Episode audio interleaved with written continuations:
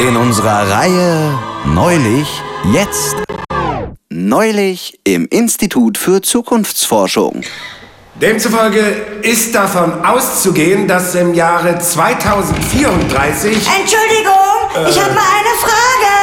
Wenn es irgendwann mal kein Fleisch mehr gibt, werden dann die Vegetarier zuerst gegessen? Dann will ich nämlich keiner werden. Ähm, ich... Äh...